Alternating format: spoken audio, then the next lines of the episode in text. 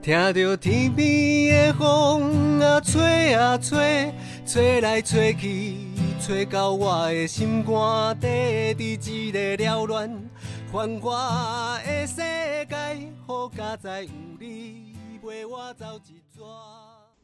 各位听众朋友，大家好，我是一起到老的主持人曼玉。嗨，大家好，我是小鱼。嘿，小鱼，你今仔日声听起来听起来怪怪的，你感冒吗？不是，纯粹是对这个议题感到焦是不是焦虑，感到非常的焦虑？感到非常焦虑？这应该会是呃，我们开播以来最让我呃不知所以然的一集，没有说不知所以然，就是这个应该是国家学学问最高深的一集。这是我们今天要讨论的主题啊，比较生硬一点点嘛、啊。听到这里会不会有人想要关掉了？啊，应该是，好啦，我们今天要，但是大家放心，有我在，再怎么硬，我也把它凹软的。然后我们我们就简单的来聊一下这个国家非常非常重大的议题，叫做人口的数量变化的议题。哦，哦人口哦，我先走一步了。哎，好，那我们其实今天要讲到这件事情呢，其实大家可能有多少在新闻上面有听到，呃，这两年有一些很夯的一些数据，那我们就最常听到的几个数据跟大家分享一下。哎、一个可是你在讲数据之前，我想要先问的是，那、你为什么会想要突然想要讲人口这件事情呢？哦，好啊。那因为其实，因为呃，就像我刚刚讲的，因为其实我们台湾的人口的变化已经来到一个非常关键的一个时间点多关键！啊，多关键！就是等一下大家听到那个数据，大家就知道嗯我们的、我们台湾的，你以后在路上看到的人口结构变化，你会觉得发现，哎、原来我们的我们台湾社会已经开始人口的，你在路上看到的人的那个面相，哎、已经开始都开始不一样了。你以前可能看到的是家庭可能出来的是小孩小朋友，嗯，以后看到的都是就是路上满是长辈老人家比较多哦这样子。可是我们现在就都不出门啦、宅在 家。疫情这样没有啊，宅经济啊，大家都宅在家里，谁还出门嗯去看人啊？是，哎、怎么办？我开始在吐你炒菜你台了，你还讲得下去吗？还是我们要重录一下？没有，没有，没有，你知道，在在我的下节目里面没有重录这件事情的。好啦，哎、没有啦，就是我我得确实先讲一下今天的主题，其实是飞仪他其实会跟我们分享一下他所观察到的一些呃人口变化的趋势的东西。那这些东西有时候数字的东西它会比较生硬，那我的角色其实就扮演那种。很讨人厌的乡民，就是一直跳出来吐槽，提出一些奇奇怪怪的质问。嗯，对，但是我们希望透过这样的搭配，其实也可以让大家更贴近，让大家觉得这些数字其实是用某种方式在贴近我们的生活，这样子是。对啊，因为其实我自己是觉得，我们看到一些数据，我们呃，不然好像觉得好像它离我们很远，那它其实跟它其实反映的其实是我们日常生活当中我们息息相关的，不管是价值观、金钱观，或者是嗯我们现在。呃，例如说，我们我们很很常面对到我们工作上面的劳动力哈，你跟你工作的同事，或者是你未来你工作使用的工具，其实都会跟我们这些人口的一些变化有非常非常重要的关系。当然，虽然很硬啊，但是就是呃，想说就透过几个我们日常现在已经非常非常常听到这些数字，对我们来讲有什么意义，我们就简单跟大家做个分享。哦，好，对啊，好，那我想说，就是其实最常听到，因为我们毕竟是做老人福利的工作嘛，那我们其实最常听到的第一名就是不外乎就是老人人口比例这样子，也嗯就是六十五岁以上的人口占我们全台湾总人数的比例，嗯，目前是十五嘛，哎，十六了，十六了，哎。十，十六点八，快要十七了这样子，也就是一百人当中已经快有十七个人都是长辈这样子。所以我们现在的预计是二零二五年就会到二十趴了嘛。哦，对，差不多是二零二五、二零二五、二零二六这这个中间因，为之前不是说又有在有有一阵子是到二零二六，后来又修正回就到二二零二五，，所以就是这两年的数字一直就是在在这样在跳这样，反正就是说，再过不久，呃，你去外面，然后或者是坐在一个你抓五个人，抓五个人就抓到一个老老人家，对。对，然后还有另外一个是最近最近最更常看到，就是所谓的生不如死的这个数字，也就是死亡率高于生育率生育率的，也就是人口呈现负成长。我们常常不是在讲我们台湾有死两的少，千生的多，呃，生的少，死的死的人比出新出生的人还要多。生不如死。就是生育率不如死亡率，生育率不如死亡率，也就是出生的人数赶不上死去的人数，所以它会造成人口的负成长。负成长，就是也没有新的，然后年老的也不断的失去。对，哦，所以我们常常在说台湾有两千三百万人，这就叫简称叫做蜡烛两头烧，蜡烛两头就烧。年、哦年轻的这一块也没有啊，烧快烧光了，尾巴也快烧断了。嗯，这是一个蛮 蛮有趣的。对，就就以你整个把台湾的人口。把它嗯看成一根蜡烛的话，年轻应该要新生的这一块也在烧啊，就没啦啊、然后这尾巴也在也烧，蜡烛两头烧。那那增增长的速度完全赶不上，就对就是是呃，就是要过世的这样子的速度。哎、你知道打岔一下，你知道让我突然想到啊，以前我还在媒体的时候，其实呃有一位其实他算是呃政治世家，然后后来他其实也是一个很有学问、文学气息的一个长辈。后来他在他跳出来在做一件事情，他做媒人工，但是嗯他是一个男生，他跳出来帮人说媒。就、嗯就是做那种类似联谊的这件事情，可是他他不是开像外面的一般那种联谊社，他其实是很认真的，然后帮你找帮你找来做他哦，他本人帮你做面试，然后了解你的需求，然后他有一些规则，然后那时候他就看我单身，他就只要抓我去嘛，然后后来他有一次就跟我聊说，他为什么要做这件事情呢？大家看起来就觉得说啊，你怎么来做那种好像没人公没人婆的事情，然后怎么来做这种单身联谊的事情？可是我印象非常深刻，他非常一脸严肃的告诉我说，这其实是攸关一个民族存亡的问题。乍听你突你会想爆笑，可是你认真仔细想，他没有讲错哎、他没有错啊，他真的没有错欸，就是假设我们的现在这一代的人一直老去死去，新的又没有产生的话，我们的这个民族，我们的人口是凋，会出现走向凋零的欸、没错，我们人就会越来越少，然后我们的民族就会就会就会会消失在这个地球，上。哇，听起来有没有很可怕？赶快去生啊！说到这个哦，就是因为前阵子中央社他这边有做一个人口专题的一个报道，嗯他就说，就是人口呈现负成长有一个很大的关键点，就是年轻人不结婚。哦对啊，，他的意思是说呢，他们就有对照两个数据，就是结婚之后的生育率比起以前几年来讲，其实没有变化太多。哦就是你只要结婚的，结婚还通常是会生你的生的小孩数跟几十几年前相比，其实没有差了解了解。可是重点是，大家不结婚，对就会不生。那大家为什么不结婚？所以我们等一下后面可以来讨论看看为什么我们不结婚这件事情。为什么要等后面才讨论？因为前面要先讲一下我们的，你不是说我主 key 吗？现在又又在那边给我乱带。好啦，就是其实这个跟当然当然还有一部分是因为欧美的国家其实未婚生子是蛮习以为常的，就是比比起所所谓东亚国家，所以他们非婚生子这件事情对他们讲还好，可是对对台湾来讲，非婚生子的比例低很多，因为真的所以不结婚就等于不会生小孩。对，因为我之前刚好看一个，哎、听一个节目，他就提到，反正他就提到，他他在讲别的故事，可是他里面就有一句话让我印象很深刻，他就说，反正这个少女她就怀孕了啊，她就回到她家，回到她妈妈的家里去待产，她他们从来就是把小孩子拿掉，从来没有在他们的选择名单之内。嗯，就是他们可能会有一些宗教信仰或什么，所以他觉得她真的怀孕了，反正她就是得把她生下来。他也不管生了之后怎么养，然后反正他就是没有没有那没有堕胎这个选择，完全没有在他们的想象中出现。也不是因为信宗教的关系啊、他其实有一点是宗教的关系，哦对我就觉得还蛮妙的。所以嗯反而欧美的就一些国家比较爱乱生，而、不是比较对于生育观念比较开放的，嗯比较不会有这种危机哈。嗯，他们对他们非婚的状况，非婚生子状况的确比我们多上非常非常。那你要非婚生子吗？嗯，这个这个，我妈不知道会不会看听到这则。应该不会，我们可以封锁 那个姐妈。如果真的遇到，还是会生下来吧，救救国家存亡这样。哦，那就不变结婚就对了。这样。但生育下一代，就是如果有的话，我会可能会选择保留啦，就是 OK，就算不管有没有，结婚，不管有没有人跟你一起养，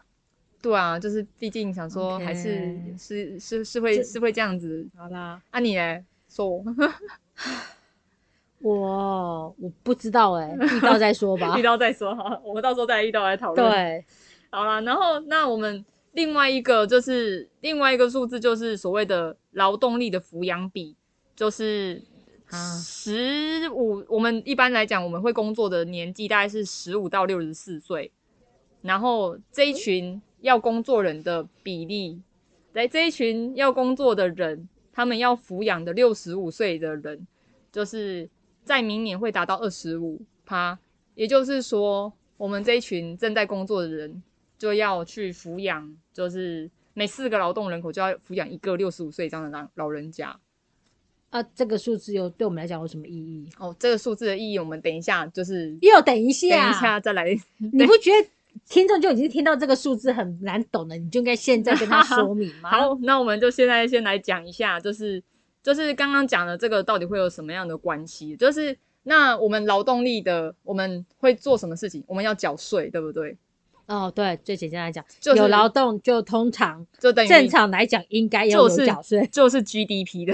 OK 啊，就反正就是你有工作，你就要付税给政府。那这个这个钱，政府就会拿去做，例如说福利啊，社会福利各项的或是健保、各种各种。那如果当今天你的钱越来越少，就是你的劳动力比例变少，可是对在花你的钱的老人家变多了，呵呵，那跟我们的经济是不是就会有，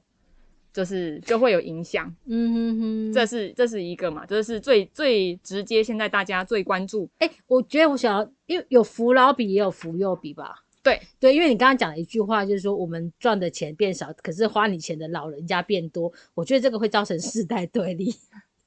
应该要是说我们呃这群劳动人口赚的钱所缴交的税金，它会被用于可能是年幼的一些社福的相关照护，然后也会有用于那个老人的吧。哎、对啊，因为你刚刚讲的是说老老人花越多老人来花你的钱，那种感觉会觉得说好像我们赚的钱都拿去给老人家花了。其实不是，他讲的是社福机制。那社福来讲，最常用到社福的其实就是年幼的小孩跟老老人家这两块，是所以是指他这个劳动比，他其关应该是说很被盖被关注的是说我们更少的人赚钱，可是其实我同样我这笔钱同样可能要用来做儿童的部分，也有做老人的部分。那只是因为现在的状况，现在台湾的社会状况是，呃，老就是年人口老年段的人对变少啊，然后对现在两头端尾两端的呃应该主要是就是尾端的比较多岁以上的人正在增加。对了，对这样子我觉得应该是这样子。好，那我们谢谢小鱼，对，是化解我们这个世代 对立的一段话。对对对，给他洗了。哎呀啊，就是那其实这个当然这是最最直接明了对台湾的一个呃，可能在可见的五年到十年之内就会有的所以影响。这个时候我就会觉得啊，我好像赶快变老哦，可能还轮不到你呀。哎、不过的确哦，就是这个速度比我们想象中的快。你看，我们红到是几年成立的？八十四，八十四，就是一九九五年嘛，25因为那时候大概就是台湾在是才刚人口老化七趴的时候，但是他从七到十四，他花了二十五年，嗯七趴到十四趴，但是十四到二十却花不到十年，嗯，也就是我们这个速度真的是飙快的上去，所以很快，你看，对啊，你要讲说你你也很快就对我很快，我们就大家都会很快，就是就是一起到这个这个这个情况。那刚刚讲到就是，那我们就是要怎么去，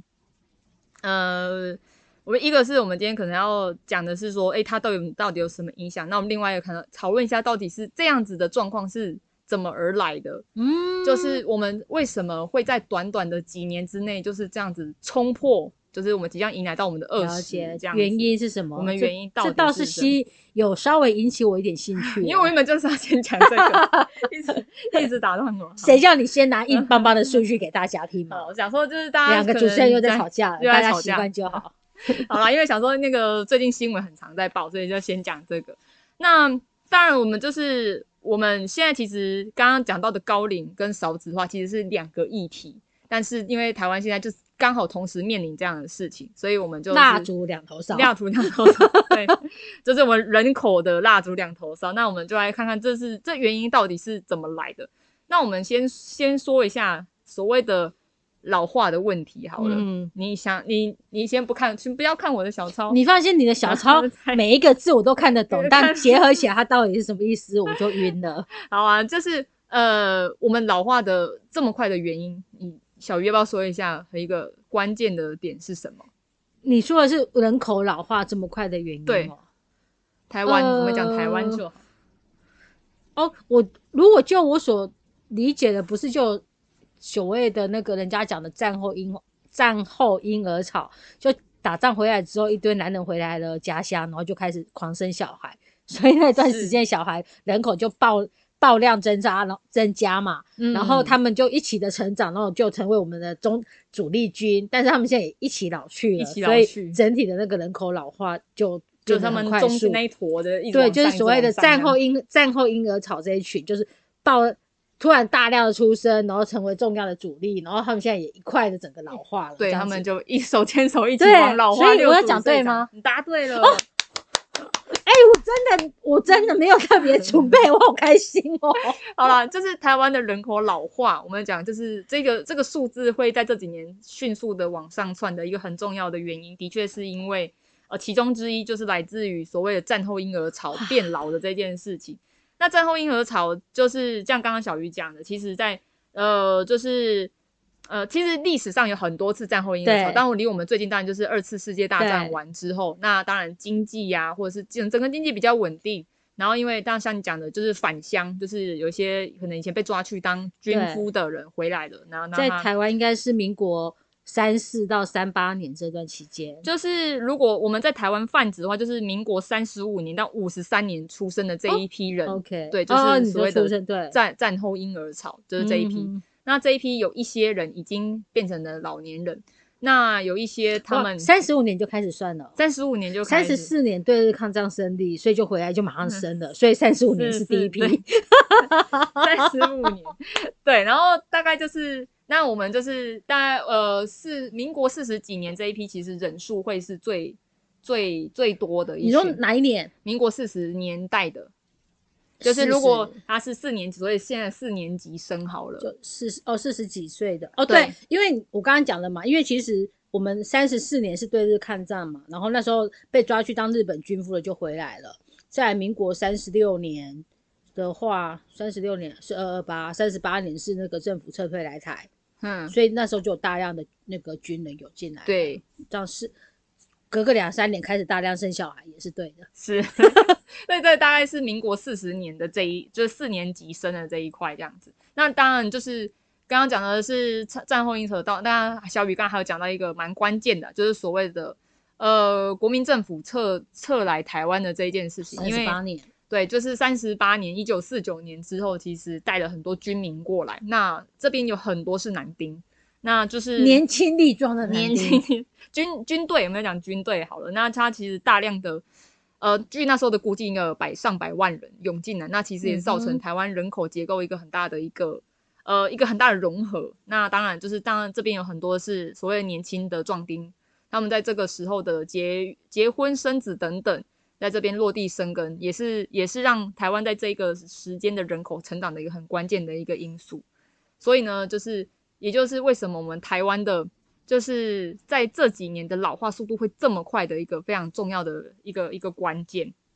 好，那我们讲完了台湾人口老化的一个原因，那我们来讲为什么我们的生育率会下降。哦，为什么那？这真是一件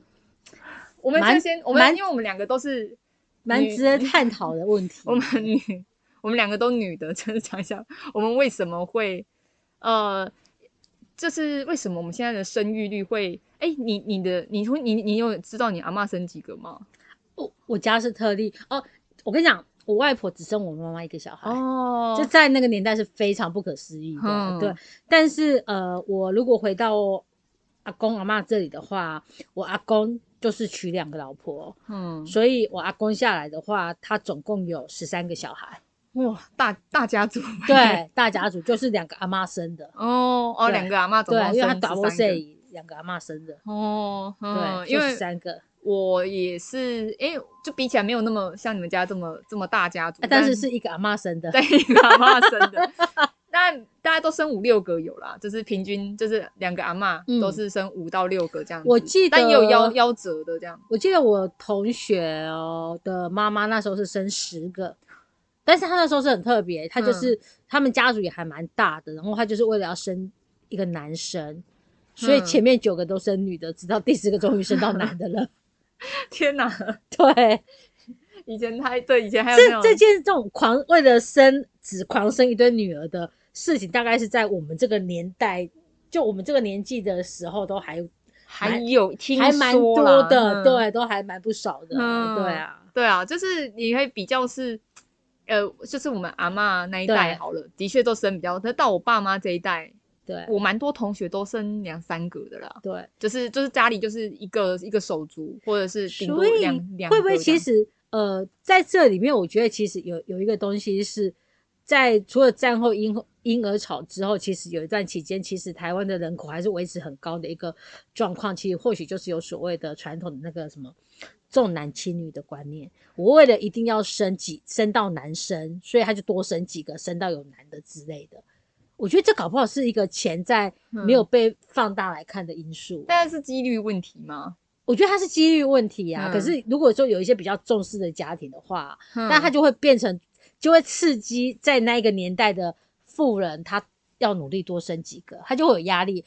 我本来可能只想要生两个，可是糟糕，我前两个都生女了，那我就要再生第三个啊。嗯像那种生到第十个的那个是真的很特例，可是可能可能有一些人他动不动就生到五六个，他的目的搞不好这里面就确实含有一个我需要有男丁。哦，对，哎呀，那嗯在所以除了战后婴儿潮之后，接下来是这一块，我觉得那种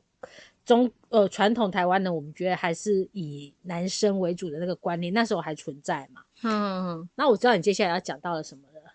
讲到什么？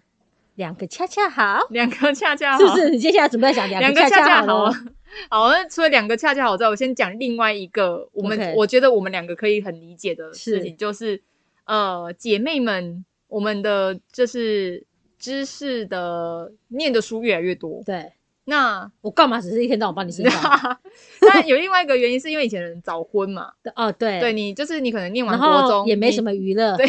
你因为你因为你国中念完就差不多去工厂，很就像我呃我的大阿姨，就是她可能对。国中一念完就去工厂做工作，对。那就她她她相对而言对她来讲步入社会的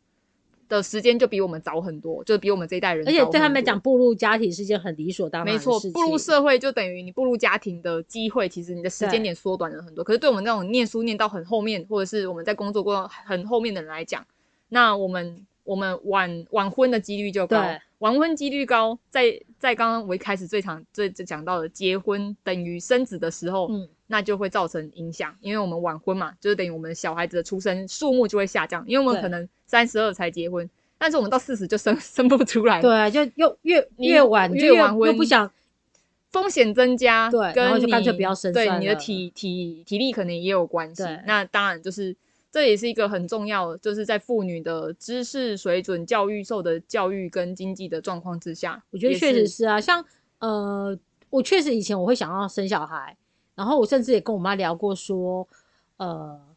就是我已经跟我妈沟通好，是她可以接受我未婚生子了，但是其实这嗯中间有一些条件，可是我觉得她的条件很好，她跟我说，如果你真的想要先生小孩的话，你要先让自己能够买一栋房子。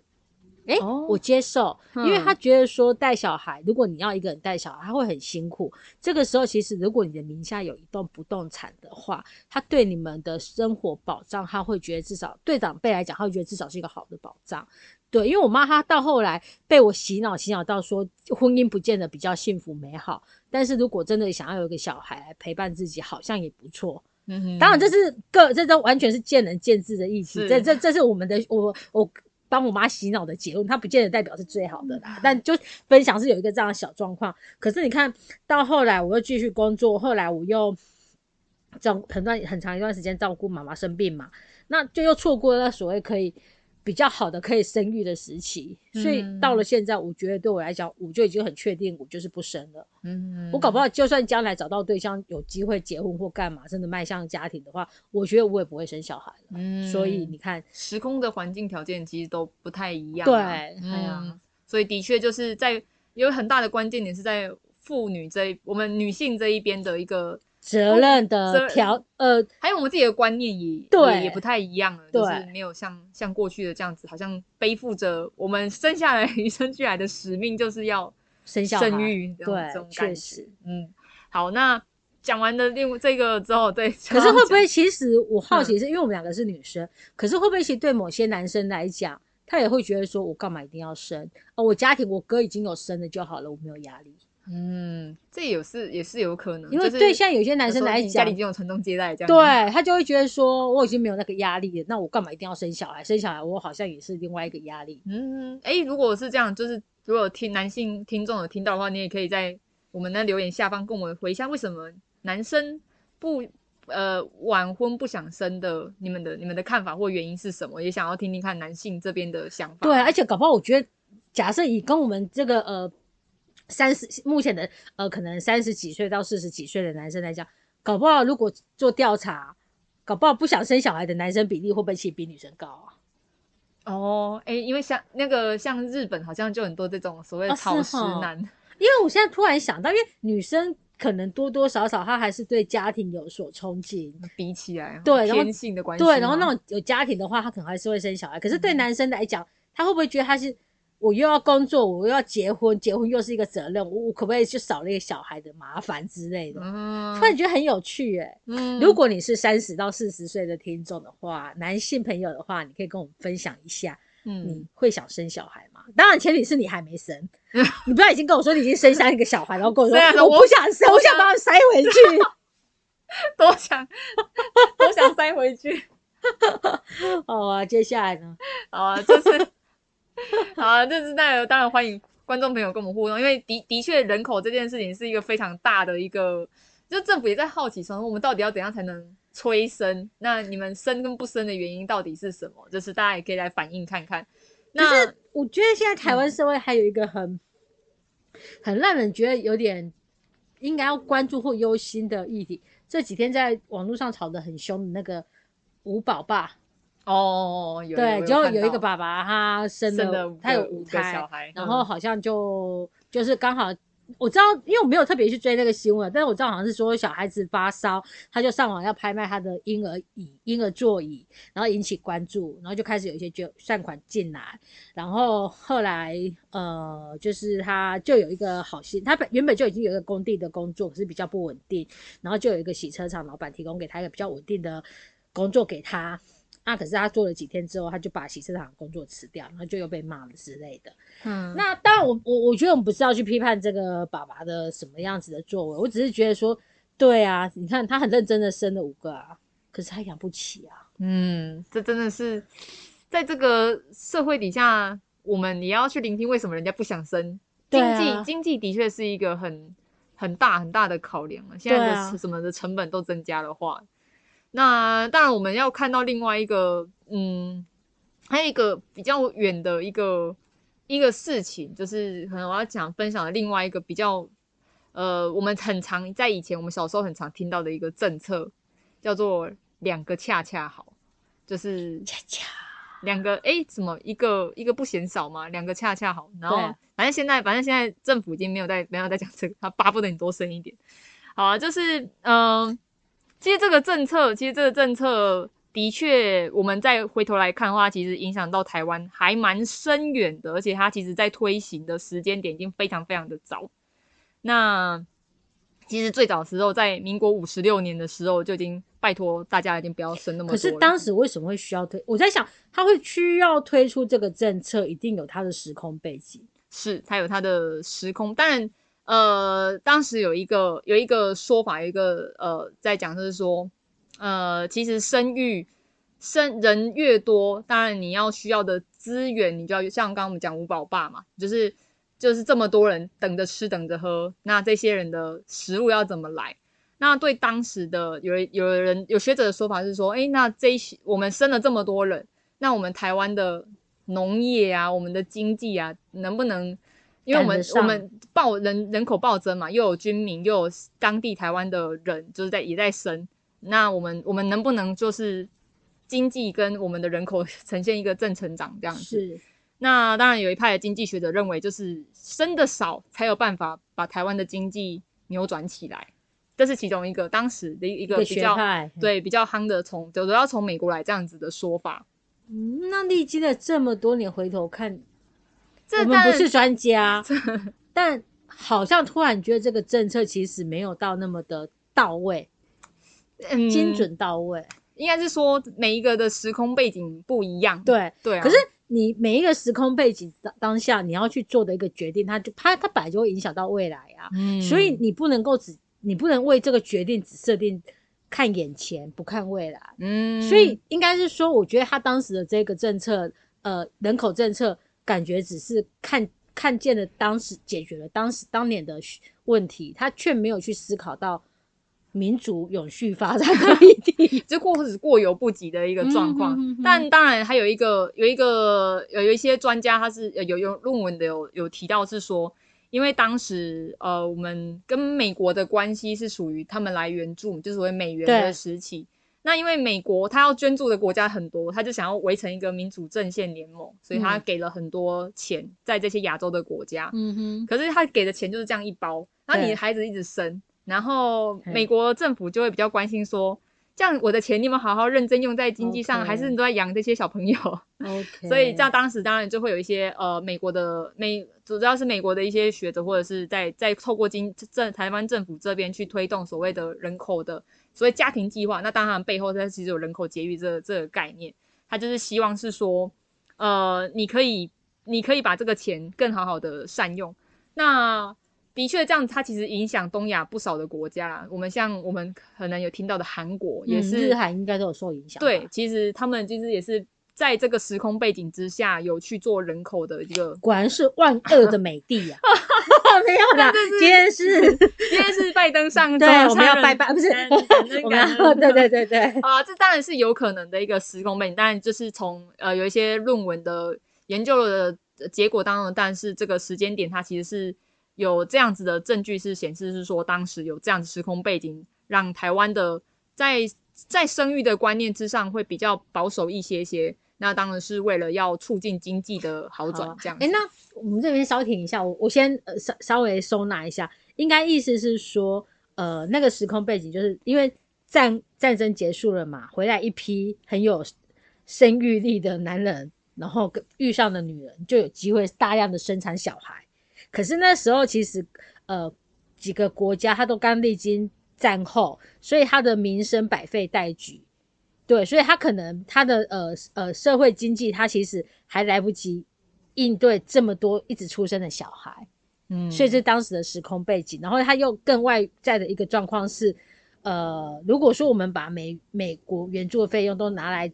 呃，没有去振兴各个方社社会各个方面的建设，而只是不断先用来做社会福利的投放的话，可能也会引起呃美元这一块的指引嘛，对不对？嗯，那如果你是当时的那个相关政府单位人员，你会提出什么更好的政策吗？哦，他们的确就是 喊了很多年的所谓的家庭计划啦。对，但是我意思嗯是说，那我们现在来看，也会觉得说，当时的家庭计划会不会多多少少有影响到我们现在的人口改变？那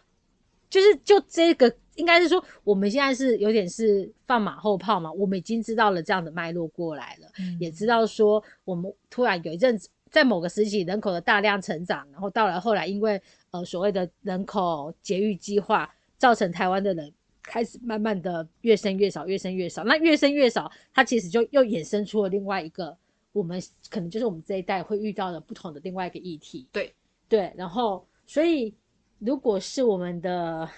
简总统，您回到当年，你会怎么做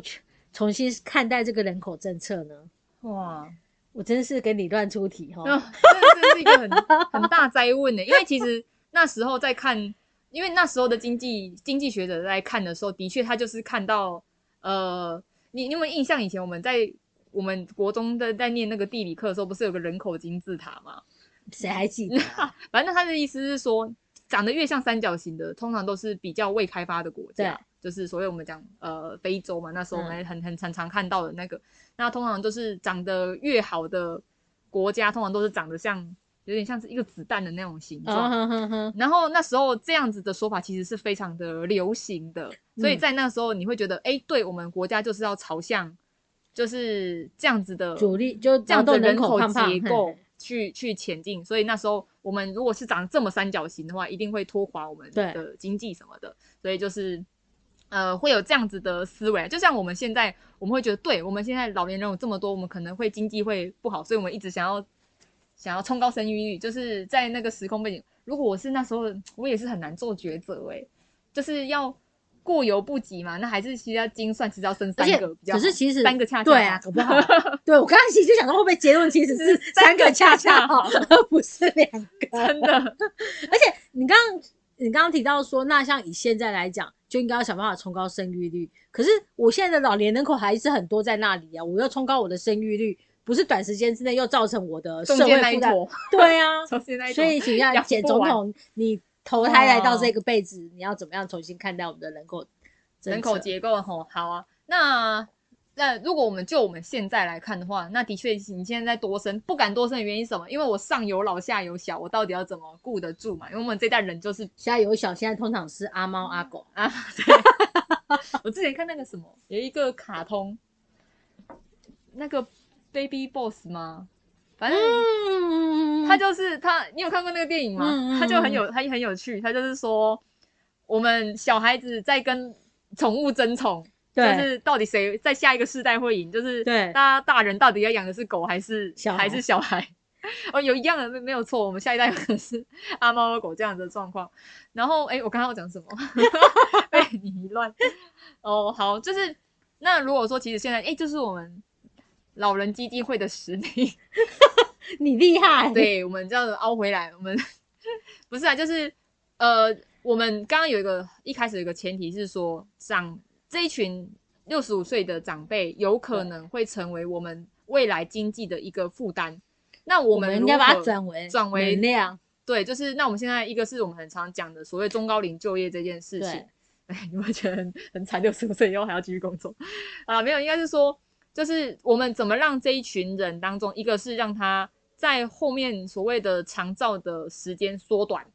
但就是让他健康时间缩短，我们的医疗支出就会比较少。嗯哼，那另外一个是我们劳动力不足，我们如何延长那些还有劳动力的嗯人继续工作，或者是他有有有办法去再发挥他们的价值，那样子可以让我们社会有一个正的成长。那而不是就是如果说现在让这群年轻人去生小孩，因为那很难，短时间你很难看出状成果嘛。我大概懂你意思啊，就是说，就像其实大家开始有人在讲，我之前有看过一个新闻，他是说日本他们有在研拟他们的退休年龄是不是应该那个往后延到七十岁，嗯就是我不应该定调说六十五岁就叫退休年龄，就是我的我们现在的人的身体状况，或许他的工作成的能力，他其实是可以到七十岁才退休的。是，或是他的身体，因为现在的人的意识或者他的身体状况，其实他到，那你可能说他六十，因为好像我们六十岁是我们自己定出来，他不是六十五岁一天他就突然变老可是了一样。重点是，哇，天啊，人的一辈子，我从大学毕业出来，我要二十工作，岁做了五十年，你做了半半世纪，对我觉得其实也很累。对啊，就是那要怎么去？我觉得应该是说想的更美好的一个状嗯况是，呃，我之前认识很多可能是公部门单位的人，然后他们也都是很辛苦，可是他们因为有一个那个什么计算的基数，他们可能都五十出头岁就可以申请退休了。是那其实五十出头岁申请退休之外，他们其实到假设你五十五岁好到七十岁好了，还有十五年的时间，他会会不会其实他是有机会再去投入另外一个呃工作的发展，嗯十五年的时间。是，所以我自己在我突然在想，我们有青年就业贷款，嗯。搞不好其实可以有个中高龄就业贷款啊，鼓励这群、呃可能五十几岁的人退休之后，如果他想要去做一些他想做的生意，嗯，我可以补助他一点金钱，然后让他能够去，等于说他把他的那剩余的他人生的经验、经历、想要的做的事情，然后政府带给他一笔小小款项，你看这样解决了经济的问题，嗯哼，又又解决他们没有事情做，对，又维持了我们的那个劳动人口的部分。嗯，这蛮不错的。，我应该去当经济部长的。哇，你我要经济真是岌岌可危啊！我觉得这个这个还蛮不错的，因为其实很多人退休，他其实也没什么事情可以做。对，那对他来讲，不管他他或许他就是一个喜欢有事情做的人，他并不是一退下来就是就是哎、做工作跟做自己想做的事真的是不一样。对，就是因为像我认识的一个朋友，他退休下来之后，他真的想要自己去发展自己的一些小生意。嗯，可是他在做的这个过程中，他其实有时候会有点没有那么敢呃放手一搏，放手一搏是因为棺材本。对因为他其实他在做这些尝试的时候，他都是拿他自己的积蓄、棺材本在做，所以如果这时候政府真的能够有有这样有一个有一笔基金这样子去支持这一群呃他提早退休，他等于说呃我们我们都讲所谓开启所谓的第二春工作第二春的人，给他一些嗯资本的话，是好像也不错，就是你有一个简单的一个收入，对你之后有一个简单。那如果给你看，你要开什么？书店，哦还不赖哦对不哦，对？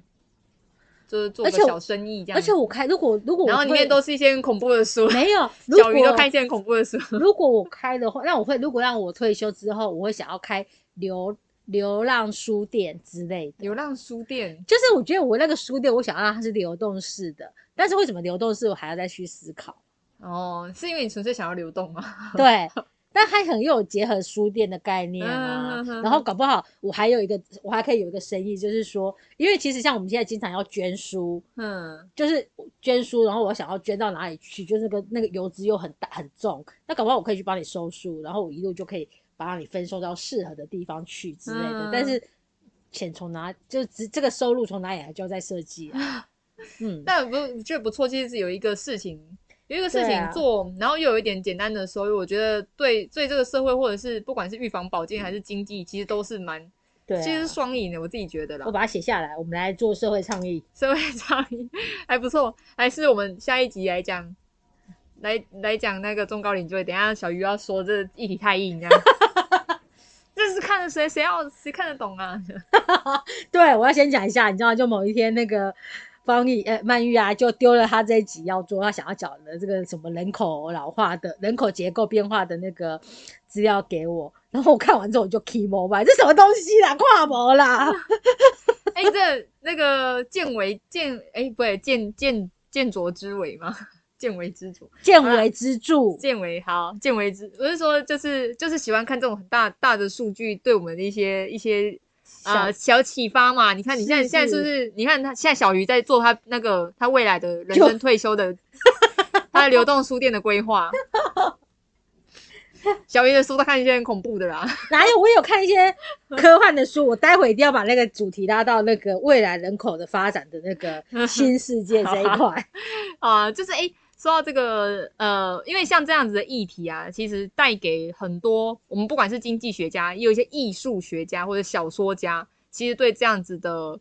这这样子的主题有很多的想象创作想象。对，那我举一个我以前大学的时候看的一个我觉得毛骨悚然的电影，我不知道有没有听众看过，是那个有日本电影叫做《有山节考》。呃，你很爱讲这一部，但是我每次都忘记它的内容。我好，我就简单讲一下，就是有一个日本非常贫穷的一个山中的小村，然后他嗯们有一个，他们有一个流传流很久的一个传说，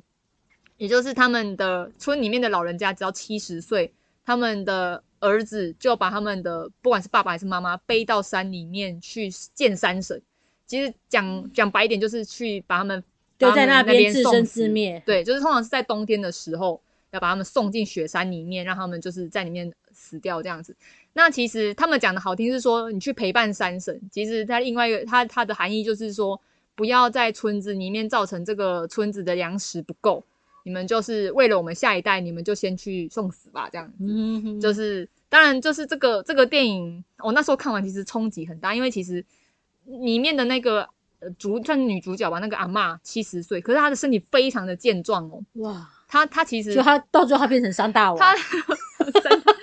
里面她变山神，没有，就是它里面有一个很强烈的对比，就是七十岁。可是他的生产力还很高的一个，他他可以农作，他可以又耕织等等，然后他牙齿还非常的好。可是他有一个二十三、二三十岁的儿子，不是生产无所事事、游手好闲，只是因为他年纪轻，他就可以就是当米虫一样呃在这个村子里面，然后就是让这个村子里面显得一个非常有一种矛盾。嗯然后他那个他的大儿子就把他背上山，那个大儿子就有一种心里有一种说不上来的奇怪，或者说为什么人老了，明明就还有生产力的人，却要去送死。就是就是这个、嗯这个戏里面非常，诶，我觉得再放在今天也是一个，对啊，就是我们的我们六十五岁以上，他就真的没有生产力嘛？我们其实也可以思考一下我们的呃，我们不管在政策或是我们活动上面等等，其实都可以去思索的一个嗯现象。诶就搭着你这个，我就来跟大家分享一本，就是呃，有一本就是在二零一八年出的书，我自己觉得这本书非常酷。它的书名叫做《七十岁死亡法案通过》。然后呢，它嗯打开书的话，它一开始就是说，七十岁死亡法案正式获得通过。根据这项法案，凡是拥有日本国籍者，在七十岁生日后的三十天内都非死不可，唯有皇室成员例外。此外，政府预计安排数种安乐死方式，让七十岁死亡法的适用对象可从中自由选择。根据政府试算，这项法律一旦施行后，因高龄化所导致的国家财政困难将可获得缓解。此外，包含超过七十岁以上的人口在内，法律施行后第一个年度的死亡人口数约为。两千两百万人，第二个年度开始，每年将会有约一百五十万左右的人口死亡，这感觉还蛮酷的，就好像真的是颁布了一个法令。但是大家更不用紧张，这个是这本书，它是在写一个小说，只是它是从日本的角度是说，哎，或许有一天面对这个高龄人口的话，如果政府真的颁令了一个。就是七，你到你到了七十岁，你就要强制的去死，就像有三节考这样子的话，那这个社会会产生什么变化？那他这本书里面，我觉得他真的还蛮有趣的，因为他其实是，呃，他其实不是教科书，他其实就是一个小说，然后他其实就开始去写一些这个法案颁布之后，可能一一些照顾家庭一些人们的反应，然后他这里面他其实是从一个呃家庭主妇的角度去切出去的，他。其实他听到这个法案之后，他就一直每天都很开心，因为他已经照顾他重病、中风，然后脾气暴躁的失智婆婆已经是三年了，他就觉得说太好了，他终于他他终于可以解脱了，嗯，因为他就在算，只要在两年后，两年后她婆婆，她婆婆已经八十四岁了，两年后她婆婆就可以去死了，她就可以解脱了。他自己几岁啊？他五十五岁。哦，对，然后他，我觉得他这里面其实就有一段我觉得很有趣的对话，我觉得他跟他那个婆婆的对话，就是呃，看一下，呃，他是说婆婆婆就是说，呃，你现在最近应该很开心吧？然后这个呃女主角就说，呃，什么？我会因为什么事情开心？然后婆婆就说，那条法案通过你最开心啊。然后这时候这个媳妇就会觉得说，我干嘛开心啊？然后他就默默在心里念：“拜托，因为这条法案，我可是只剩下十五年可以活，但你可是已经活到八十四岁了呢，就还蛮有趣的。就他们开始重新去对，很矛盾的去计算那个年龄。失智吗？哎，对，看这种法案也可以。对，然后你看八十四岁，然后他就很期待，也他就觉得说，哦，终于可以松一口气，然后他就开始去计算自己剩下十五年可以做什么事情。然后呢，这时候更猛的是啊。他先生也觉得说，哇，再过两年，那呃，如果我还要再过两年才能退休，那我的生命就只剩下十三年，我生命只剩下十五年。因为他的先生跟他一样是五十五岁，所以他先生就决定辞了工作，然后把一些东西都卖了，非常自私，没有跟他讨论。他说我要去世环环游世界去了，我要把握我最后的十五年。这个妻子气炸了，对，所以他到最后他就做了一件他一直不敢做的事情，就是过去十三年他一直被。因为家庭的关系，她被绑在这个家庭里面照顾这个婆婆，然后老公只顾着工作，女儿在外面也不理她，儿子就当简居住也不理她，她一个人就承受了所有的压力。是，她就决定把这一切放下，她就离家出走了，就自己很毅然决然的搬到了另外一个地方，自己重新生活，然后在一个便当店里面卖生活，然后家里这边其实就历经了一阵的混乱，但是很有趣的是，慢慢的、慢慢的，这个家庭其实又用他们的方式重新建立了一个秩序。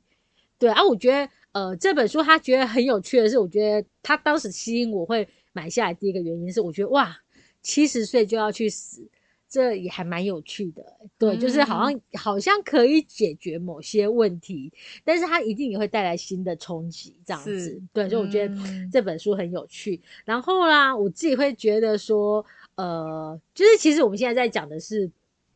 呃。老人越来越多，然后可能有永生人口什么之类的，然后我就会觉得，就像你刚刚讲的，很多那种文学家他们会有很多的想象。我想要先分享一个是那个我们国内大家都非常呃熟悉的作家，叫做九把刀。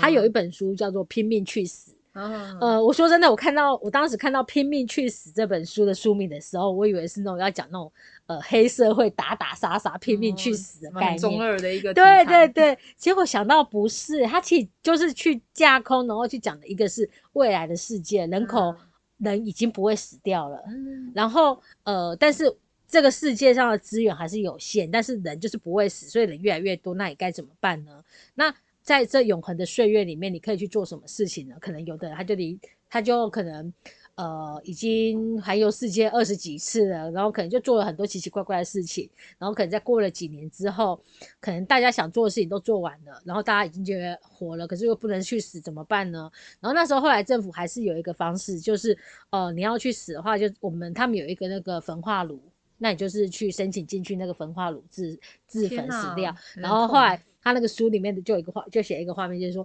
就那个各地的焚化炉啊，每天都是大排长龙的。每天都想要跳进去这样。对，你不觉得这真是一件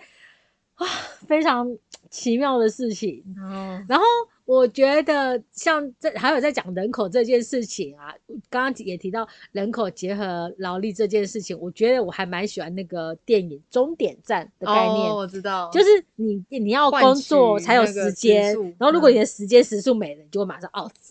而我觉得这嗯也是另外一件还蛮有趣的事情，它就可以很精准的去使用到，就是你有劳动力，到底合不合合格活下来？对，就是你要有劳动力，你才能够活下来，管你是老的、嗯年轻的之类的。是，我就觉得哎、还蛮有趣的。然然后我要分享另外一个，我觉得呃，我前一阵子看的，我觉得更有趣的一套书，书名听起来有点可怕，它叫做《杀戒》，杀就是杀人的杀，戒就是戒律的戒。它在它的那个架空的那个世界里面更有趣哦，它一样是那个时代的人是永生的，不会死。更有趣的是，而且可是他的他所谓的永生不会死，是你可能还是会遭遇到呃，可能被人家被车撞啊，被枪杀啊，被什么之类，你还是会可能像他们那时候就会有人有一个很恶很很就因为不会死，他们就会有那种很无聊的青少年，就会想出各种把自己弄死的方式，例如跑到那个一百层楼高从上面跳下来，嗯把自己扎成碎泥这样子。然后扎下来之后，过了三分钟，就会有那种无人飞机，就赶快会过来，马上把你救援救好。哈，就是会有那种无人的那个就是紧急救援飞机，然后所以你只要嗯知道侦测到你这个生命死掉，他就马上过去把你救回来这样子。嗯对，所以你就会不断的，他就不断跳下来砸砸，他们叫砸漏你，然后就会再活下，过了几天就会再活过来，然后他就再砸，好无聊哦，真的很无聊。然后他们除了有这个无人飞无人的这个飞机在救治你之外哦，他们还有一个功能是，你可以回叫他们他们不叫回春，他们应该叫做转换。嗯就是说，假设我今天已经，其实我已经活了三千，搞不好他已经五百岁了，他可以选择他维持五百岁的容貌，还是他想要回到二十岁的容貌都可以，就是他可以嗯自由选定，呃，他现在想要以几岁的样貌活下去，而且可以无数次的去选择。对，就是他们的听起来至少在那个年代里面会觉得比较多一点点不同的选择嘛。嗯。可是重点来了哦，人口还是没有，就他人就是可以用这种方式不断循环，不会死掉嘛，那一样就会面临的，而且他们设定的那个年代里面就带呃有设定一个是说外太空的移民相关计划都已经失败了，嗯那我就是只剩下地球这一个，那所以我地球还是有人口太多的一个呃状况嘛，这时候他们就发展出一个组织叫做义联组织，然后这个义联组织呢，它其实呃就是专门一群，他就是要去呃终结人口的人，他就是有一群，他是一群有呃特殊权利的人，然后他只要呃就是他们他们就他们不会叫做杀人，他们叫遮取。遮蔽的遮取取你性命的取遮取性命，就是说为了呃避免人口一直的成长下去，然后他们又没有战争，那只好发展出一套，就是有一个义联组织，他们就是呃随机性的在取人性命，至少可以稍微降低那个人口的成长，而且他们很有趣哦，就是假设呃我是那个义联组织，然后我要来争取曼玉的性命的。那如果说你乖乖的接受让我争取你的性命的话，那你的家人他就可以亲我，会有一个戒指，他们就可以来亲我的戒指之后，他就可以获你获得一年的豁免权，就是他们一年之内都不会有其他的异灵来折取他们的性命。然后如果但是相反，如果我要来折取你的性命的时候，你大肆反抗啊、不肯啊什么之类的话，我就会把你们全家全的命一次一次全部折取掉。哦，你不觉得是一个很有趣的那个一个呃过程，一个呃就是一联组织的一个就是这样嗯架构的概念，我觉得真的还蛮有趣的。然后像他们就会会有慢慢的就会有好的一联。坏的一联，可是他们一开始他们就很认真的去那个一联组织，他们其实会还会去分配你每个人每年的遮取配额应该是多少，就不能太多也不能太少，然后还会去设定是，他会去分析你今年遮取的人口、哦，你不能够是有偏向有色人种或者特定种族的，就是你应该是对，就是他他也怕他怕你透过这种一联组织去造成种族灭亡之类的，对。然后像，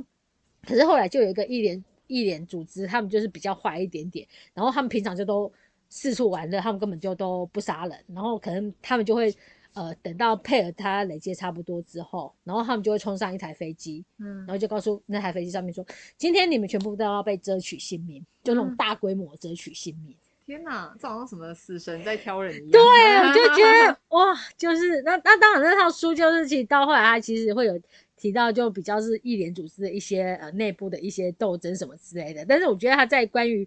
设定人的永生，然后嗯对于生命的这个掌控这一块，我觉得非常有趣、欸。嗯，有没有听了让你很想看呢？以后以后小鱼他要去他要去那种行动看他的书店，他就是书就是会放这一些，哎、没，大家敬请期待一下。对啊，所以我的意思是说，就是其实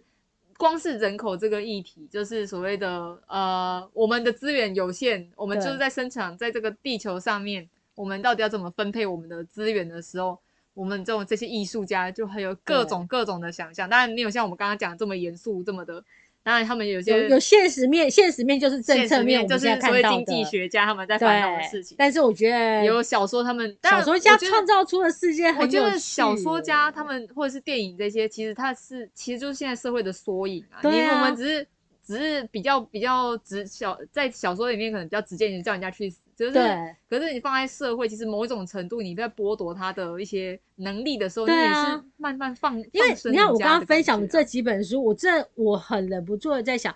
他不他不见得说永远不会成这样哎、对，因为你知道吗？我呃讲一个比较近的，就是我前几天我就又把那个布莱德比特导的那部《世界力战》。就是嗯人有的人直接讲世界之战、世界力战，哦他就是讲僵尸病毒的那那个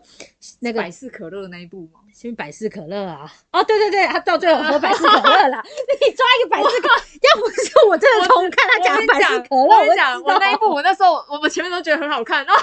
百事可乐，我有个大笑、欸。可是百事可乐那一动那一个动作是需要的他才能好把他们吸引过去啊。好，可是我要讲的是那部电影的一开始啊，我就突然觉得说，天啊，那个。他就他就开始他的一开始的新闻就本来播到的是各地的新闻都是很正常，然后就开始哪里某个地方就开始传出什么病例，这这里传出几则病例，这里传出几则病例，然后都没有人一样吗？对，然后都然后对，然后没有，都然后都没有人还知道什么原因，然后就开始有人在骂世卫组织啊，什么不利呀、隐瞒什么之类。这这不是我们现在吗？对我就觉得说，天啊，这不是就是这两年在发生的事情吗？可是你看那部电影是几年前的，真的，所以谁说不可能？对，谁说七十岁死亡法案不会发生谁？说拼命去死的情节不会发生？哇？对啊其实有时候这种都是一个嗯，一个历史，也是个预言啊。对，所以大家如果有时候对于现在人口看力的话，我觉得去看一些未来科幻小说也还不错啦。真的可以可以去回去思索一下我们现在台湾。当然我，我觉得还是就是我们怎么看待。呃，如果真的不想生，那我们先来研究一下，我们怎么去好好的让这一群即将要退休的所谓的战后婴儿潮，他们有一个叫什么，有点事情做嘛，或者是他们真的可以让他们，呃，如果能够健健康康的活到，就是最，就让他们所谓像我们北欧很很常倡议的，就是他们的卧床数时间很短，那他们剩下这些时间，不论是刚刚像小鱼讲的，他想要做他自己想做的事情，或者是他他反正他的兴趣之所在在哪边，不一定要工作，不一定要生产，可是他有些事情可以所在，让他维持他身体健康。我觉得这可能是在现在台湾，如果你问我当总统的话，我可能我觉得是一个比较优先、可看见、可以去解决的事情吧。嗯，好啊对。啊，所以那我们要结论了吗？有个结论了。结？哎，我刚刚大概就是这样讲。那这个结论不清楚所以，楚。所以我们红道的工作真的是非常重要。欢迎大家有空来我们官网会看看。很烂的结局耶，不接受再来一次。好啦，那我们今天就是好，就是呃讲一个讲一个，当然比较严严肃一点点的，就是话，就是是说，那呃，其实在，其实，在大部分的人其实都会走上，大部分的人就是没有意外的话，哦，那其实大部分人都会走上老化的这一块。嗯那我们人口终究会面临，就是我们要即将老去的这边。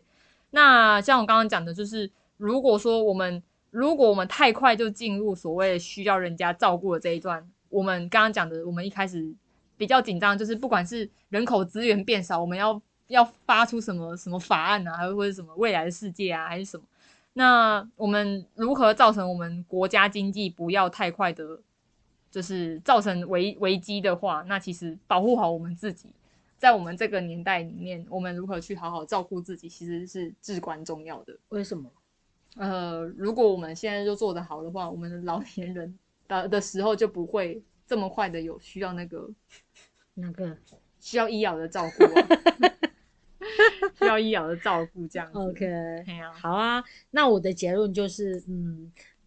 有空多看书，看一些奇奇怪怪的书，可以开启你对这个世界的想象。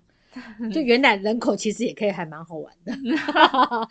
下一个完全是下一个呢，这种经济的问题，我们就交给经济学家去对判到底判断到底要我们要生还是不生，好对吗？不那要我们爸妈那一代觉得就是不是以前叫我们不要生，然后现在就是说干脆就说谁没生踹呀啦？对啊，对啊好啊。